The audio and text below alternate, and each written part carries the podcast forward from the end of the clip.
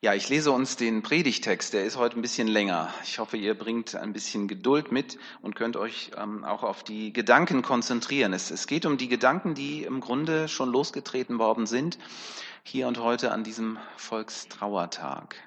Und ich sehe gerade, die äh, jungen Leute sammeln sich, äh, um nach oben zu gehen. Ja, Olga, du nimmst sie alle mit, ja? Oder Ute? Wir wünschen euch eine gute Zeit miteinander.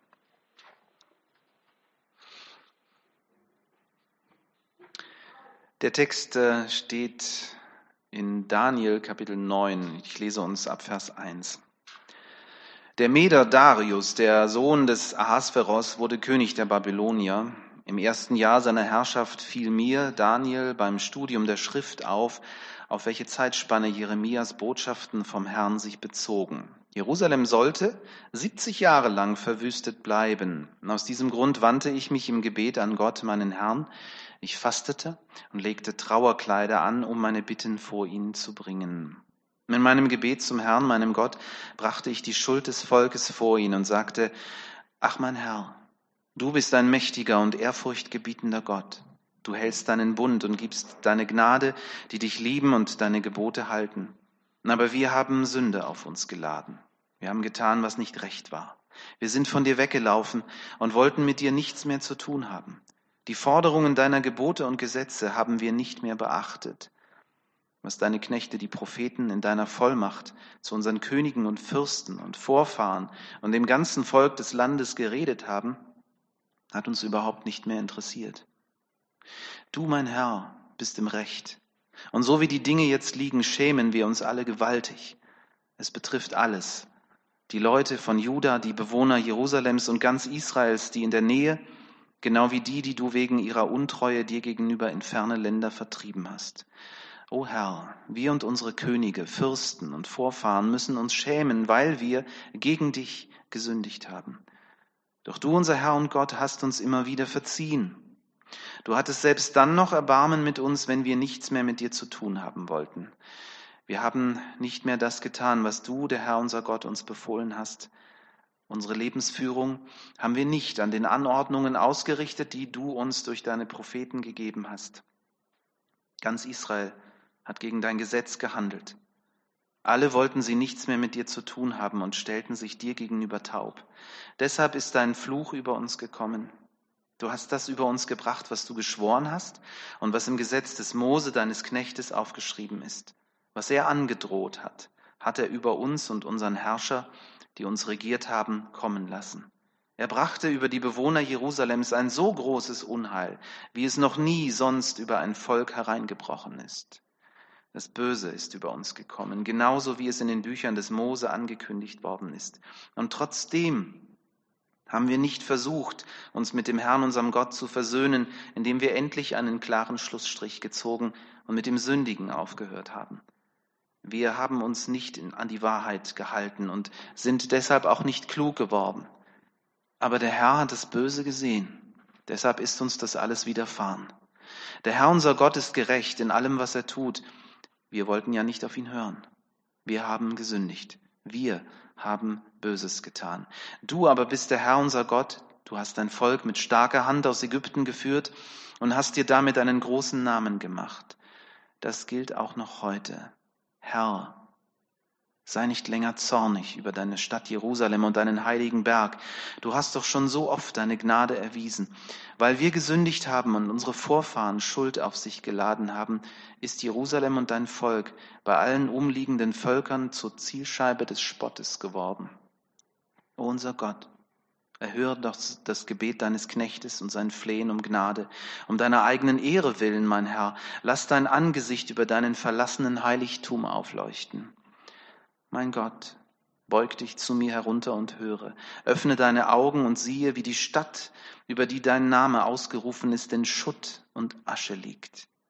Wir bitten dich um deine Gnade, nicht weil wir uns verdient hätten durch irgendwelche eigenen gerechten Taten, sondern weil du so oft gezeigt hast, dass du gnädig und barmherzig bist.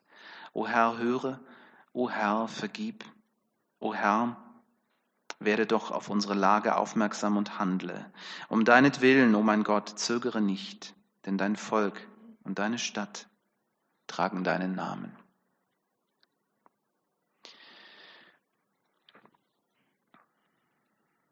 Am 7. Dezember 1970 war das.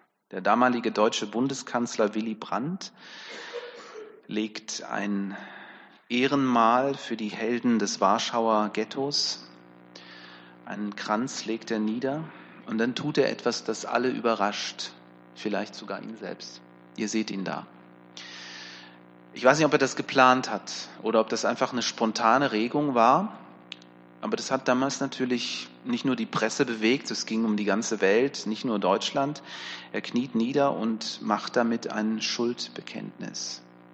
Das war stark. Die Reaktionen waren ähm, auch in Deutschland, aber wahrscheinlich auch weltweit, wie das immer so ist. Ne? Also siehe Greta Thunberg, ne? da, da merkt man auch, die Reaktionen sind so und so und alles dazwischen. Und so war das damals sicherlich auch. Aber der Journalist Hermann Schreiber hat Folgendes im Spiegel für den er damals gearbeitet hat, geschrieben, ich zitiere, da bekennt sich einer zu einer Schuld, an der er selbst nicht zu tragen hat. Er bittet um eine Vergebung, deren er selbst nicht bedarf. Da kniet einer für Deutschland. Mich bewegt das.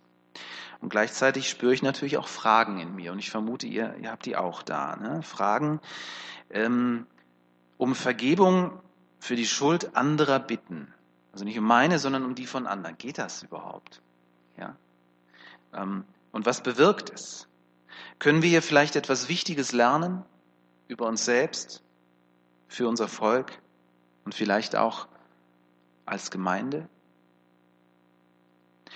Der Bibeltext, den wir gehört haben und der uns hoffentlich noch hier und da im Ohr ist, will uns hier inspirieren und herausfordern.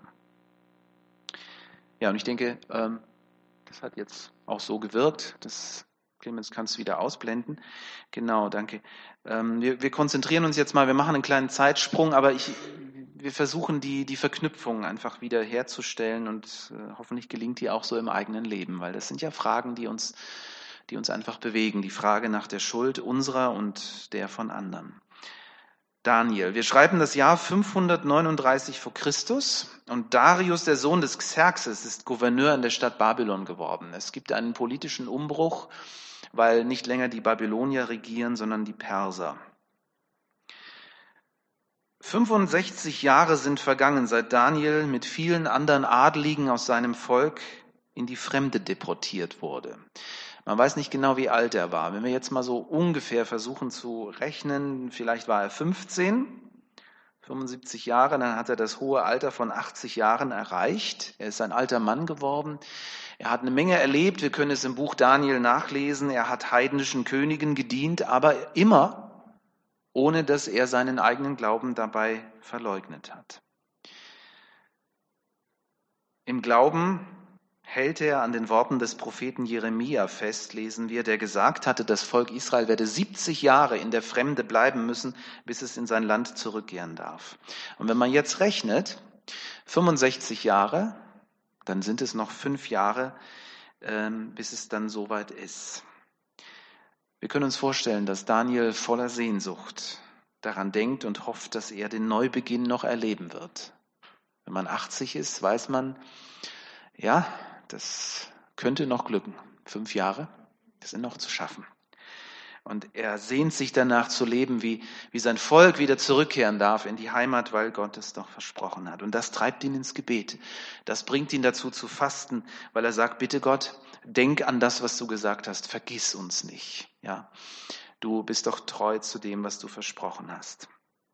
Daniels Gebet besteht aus zwei Teilen. Das erste ist ein Bekenntnis und das Zweite, und das läuft direkt mit in, hinüber, ist eine Fürbitte. Und im Grunde gehören diese Dinge auch zusammen. Ich fand das vorhin auch, als wir miteinander gebetet haben, als wir diese, ähm, den Lobpreis hatten und als, als ihr mit eigenen Worten äh, Gott angebetet habt, da gab es auch so diesen fließenden Übergang. Ähm, von der Anbetung Gottes kamen wir ganz schnell zur Fürbitte dahin, ähm, wo, wo die Nöte der Menschen sind. Und beides gehört zusammen. Und Daniel macht das hier genauso. Er bittet Gott, das ist das Erste, um Vergebung von Schuld. Dabei geht es nicht um seine persönliche Schuld. Und damit sind wir wieder bei der Geste von äh, Willy Brandt. Er identifiziert sich mit der Geschichte seines Volkes und mit dessen Verfehlungen. Und nicht nur mit den Verfehlungen, sondern auch mit der Strafe, die sein Volk praktisch dafür bekommen hat. Daniel bekennt mit in, in, seiner, in einer sehr emotionalen Weise, wie ich auch finde, dass er und sein Volk gegen die guten Gebote Gottes rebelliert und verstoßen hat und dass sie die Warnungen der Propheten ignoriert haben. Daniel beugt sich auch unter dem Gerichtshandeln Gottes und sagt, wir haben das verdient, wir, wir haben wir mussten das ertragen. Und er gibt zu, die Strafe, also die Zerstörung Jerusalems und des Tempels und die Verbannung in die Fremde, all das war gerecht von Gott her. Daniel bezieht sich hier auf Texte aus dem fünften Buch Mose, in denen Gott diese Strafe angedroht hat. Er hat gesagt, wenn ihr meine Gebote haltet, dann werde ich euch segnen. Wenn ihr sie nicht haltet, ich kürze das jetzt hier so ein bisschen ab, dann ähm, kommt all das Böse über euch, eben auch Krieg und Verbannung. Mm, aber da steht dann eben auch, dass Gott für den Fall, dass sein Volk umkehrt und Buße tut, bereit ist, sie praktisch wieder anzunehmen. Für mich erinnert Daniel an einen Menschen, der für einen anderen, der ins Gefängnis gekommen ist und dort eine Strafe absitzt, immer wieder plädiert und um Gnade bittet und um Verkürzung der Strafe bittet. So kommt er, kommt er mir hier vor. Und er hegt große Hoffnung, dass Gott seine Bitte um Vergebung erhören wird. Diese Hoffnung liegt ähm, nicht in, in der Buße als solches begründet, nicht in, in der Bitte um Vergebung, sondern sie liegt im Wesen Gottes begründet. Das lesen wir hier. Herr, du bist ein mächtiger und ehrfurchtsgebietender Gott. Das ist das eine. Ehrfurchtsgebietend, mächtig, stark, vielleicht auch furchteinflößend, auch das. Ja, die Erde bebt, haben wir vorhin gesungen. Du hältst deinen Bund und gibst deine Gnade allen, die deine Gebote halten. Das Wort Gnade ist ein ganz, ganz wesentliches Wort hier. Daniel weiß, Jahwe ist allmächtig, erschreckend, aber das Entscheidende ist, Gott ist treu. Er hat sein Versprechen, Israels Gott zu sein und zu bleiben, nie gebrochen. Daniel weiß, dass Gott zornig werden kann. Aber das Entscheidende, der Zorn Gottes, und das ist theologisch auch wichtig auseinanderzuhalten, der Zorn Gottes entspricht nicht dem Wesen Gottes. Das muss man muss man wissen. Das ist aber hoffentlich auch bei uns Eltern so, unseren Kindern gegenüber. Wir werden ja auch manchmal zornig, wenn äh, die Kinder irgendwas verbocken oder irgendwas Dummes machen, was uns dann auch ärgert. Und dann werden wir vielleicht auch schon mal laut. Aber das ist hoffentlich nicht unser Wesen als solches, sondern sie bleiben unsere Kinder und wir sorgen für sie. Und äh, wir, wir lieben sie umso mehr vielleicht, weil wir merken, sie, sie brauchen es und sie brauchen Erziehung und sie brauchen unsere Zuwendung. Und so ist es bei Gott auch. Vielleicht sogar, na nicht vielleicht, sondern Ganz sicher, noch viel mehr so. Das Wesen Gottes ist Gnade. Mose hat er sich mit den folgenden Worten offenbart. Ich zitiere aus 2. Mose 34, die Verse 6 und folgende. Ich bin der Herr, der barmherzige und gnädige Gott, nicht der zornige Gott. Meine Geduld, meine Liebe und Treue sind groß. Diese Gnade erweise ich Tausenden, indem ich Schuld und Sünde und Unrecht vergebe. Und an dieses Wesen Gottes appelliert Daniel jetzt und sagt, O Herr, höre, O Herr, vergib. Hat Gottes Gebet von Daniel erhört? Ja, das hat er. Die Geschichte zeigt es. Es hat nämlich nicht mehr fünf Jahre gedauert. Noch im selben Jahr, im Jahr 539 vor Christus, kam vom persischen König die Erlaubnis, auch für andere Völker, aber das war natürlich besonders für Israel wichtig. Ihr dürft wieder zurück in euer eigenes Land. Und in, in einigen größeren und kleineren Wellen ist es dann passiert. Menschen haben ähm, einfach ihre Sachen gepackt und sind wieder zurückgegangen und haben das Land Israel wieder aufgebaut. Gott war ihnen gnädig. Er hat sein Versprechen gehalten. Sie haben den Tempel wieder aufgebaut. Sie haben wieder neu angefangen, Gottesdienst zu feiern.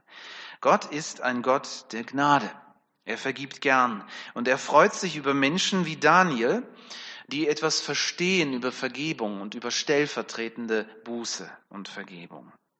Und das finde ich ja auch so, so spannend, wenn wir noch ein bisschen weiter hinten in den Text hineingehen. Aus dem ich euch vorgelesen habe in Vers 23, bekommt Daniel eine konkrete Antwort von Gott. Er ist gerade fertig mit seinem Gebet, da kommt der Engel Gabriel. Und er sagt ihm, Gott hat dich sehr lieb. Ist erstmal ein bisschen komisch, ne? wenn, man, wenn man denkt, äh, ja, das ist ja jetzt nicht die Antwort auf mein Gebet oder meine Frage. Ist es aber doch, weil ähm, das ist auch so, so stark beschrieben. Ne? Also Gabriel sagt, in dem Moment, wo du angefangen hast zu beten, in dem Moment, wo du, ja, denk doch an dieses Bild, ja, Willy Brandt, in dem Moment, wo du auf die Knie gegangen bist für andere, in dem Moment habe ich den, meinen Boteengel losgeschickt. Ich muss dir das unbedingt sagen, ich habe dich sehr lieb, Daniel. Ja, dass, dass er sein Gebet erhört und dass sie dann nach Hause dürfen, das ist das eine. Aber das andere ist, dass, dass Gottes Herz hier schlägt.